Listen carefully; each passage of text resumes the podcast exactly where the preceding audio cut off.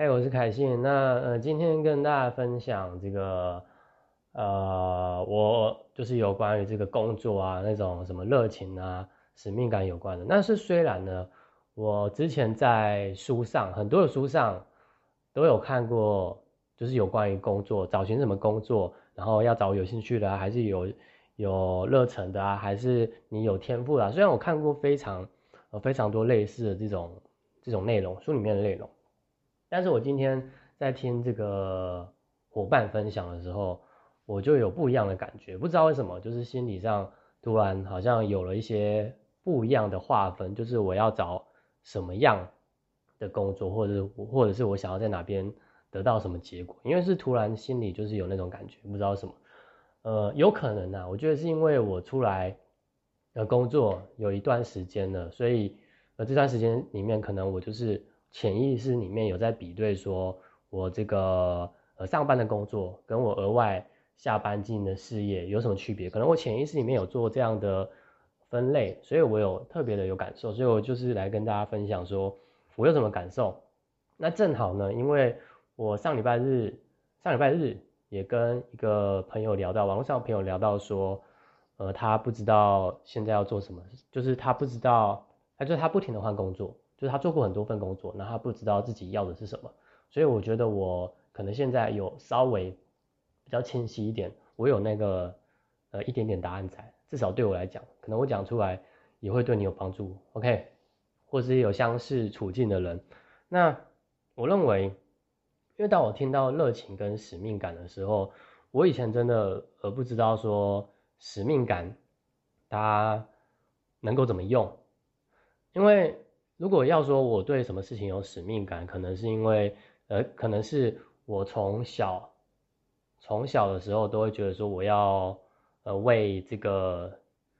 社会付出什么。但是这种不一定是，当然它是一个善善举啊，就是善行的举动。只是我会觉得我生下生在这个地球地球上，我就有使命，我是对全体人类有使命的。OK，这有点中二，但是大概会有那种感觉。那我接触。呃，网络上的这个社社群营销的事业之后，我发现说，哎，为什么我今天要选择创业，要选择事业，而是而不是去一般的当上班族？原因是因为我非常想要在这边得到结果，那个结果是上班达不到的。我我不要说多少钱，因为呃，就算你当上班族，你也可以赚，基本上你也是可以赚够钱，你有各种方法可以赚，你的人生也可以这样过完。只是我觉得它会有一个。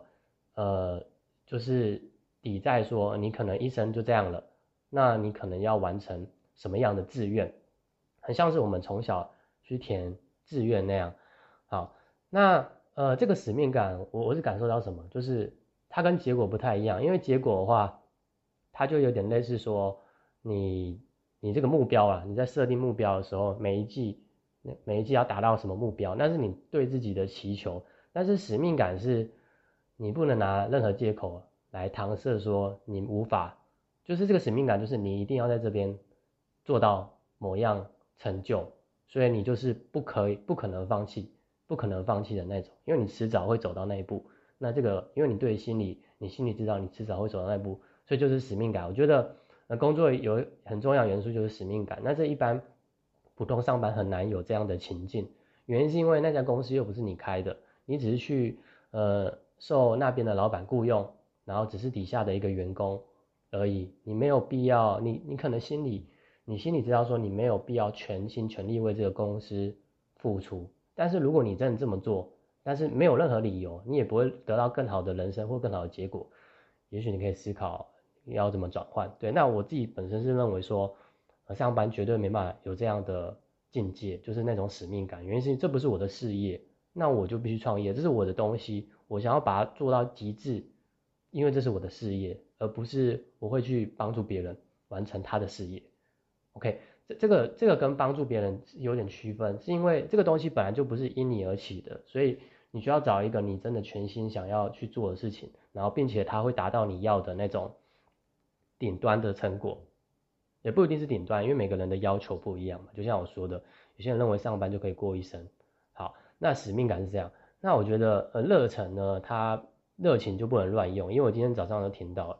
一个蛮好的举例，就是说你今天对画画有热情，但是呃你有热情呢，对你会去做，但是你如果做不好了怎么办？你如果在这个这件事情上没有那个使命感，你就会变得说你只是不断的花时间在投入。有有些人会说这个过程就是很美好啊，因为你在做你喜欢的事情。那呃，我觉得这个不太一样，因为这就变成说，你如果在这件事情上你只是光有热情，没有没有使命感的话，它不会为你带来实质的那种变化，就是。如果假如你真的对画画有兴趣的话，你其实随时都可以做，你不一定要把它当成一种使命在，就等于说你无法靠画画赚钱。如果今天是想要把这种画画拿来当赚钱工具的话，你必须不断的去呃增进自己的技能嘛，然后变成名画师嘛，这些这些中间的过程它不可能都是快乐的，因为你需要做一些让你磨练的事情。那这个时候撑起你的可能是那种。可能更多的就是使命感，所以我今天早上学到就是说，如果你只有使命感，那你就没办法靠你有你如果只有热情，你就没办法靠你热情的东西赚钱，因为你们缺少使命感，你没有那个目标导向。那如果你只有使命感，你没有热情的话，我刚好像没有讲到，如果只有光有使命感的话，你会不知道你在玩什么游戏，就变成说，呃，你想要把一个游戏破关，但是你对这个游戏的玩法。呃，丝毫不兴趣，也不去研究，那就变得很，呃，就是应该说初步了，我觉得是算初步的，初步没有去研究，然后也没有那种热忱在的话，很难有那个动力去把这个事业的那个涡轮启动，飞轮系统这样呃不断的启动。所以，我星期是跟那个朋友聊到，我认为你可能，你可能是呃没有没有热忱，没有找到自己的热情，然后也没有那个。使命感，那我觉得使命感很重要。就是，呃，如果你今天很，你今天知道说你创业，你做这个事业，你就可以发展你的，呃，就是发展你的团队，让你的团队变大，你就会有被动式收入。你看得到有人做出这样的结果，那你就可以把你的使命感，呃，放在这边。那你放在这边的时候，你要怎么培养呃热情呢？其实有很多方式，你只要找到你当中会让你有成就感的事情，那或者是说。呃，你慢慢去发现，因为有些人，有些人其实也是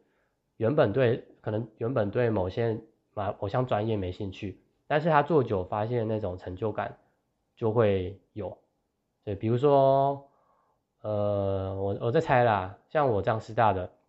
有可能有些学生在高中升大学的时候，他其实没有想要特别当老师，只是他刚好分数就是进长师大。那进上师大之后，他读着读着读了四年，他觉得哎，好像可以，好像还不错，而且中间还跟着大家去那上教程，OK，那他上出一点兴趣，他认为说培育小孩，呃，教小孩东西，一些人生观还是什么的，或者是把他们呃教导成往正确的方向，这让他产生成就感，那他就会去做，对不对？那如果他觉得这样一生快乐，那这是他的选择，所以我觉得热情他是可以去培养。那使命感呢很重要，就是你想要把你的结果放在哪边，你的使命感才会更重。OK，那就是我今天的分享，好，拜拜。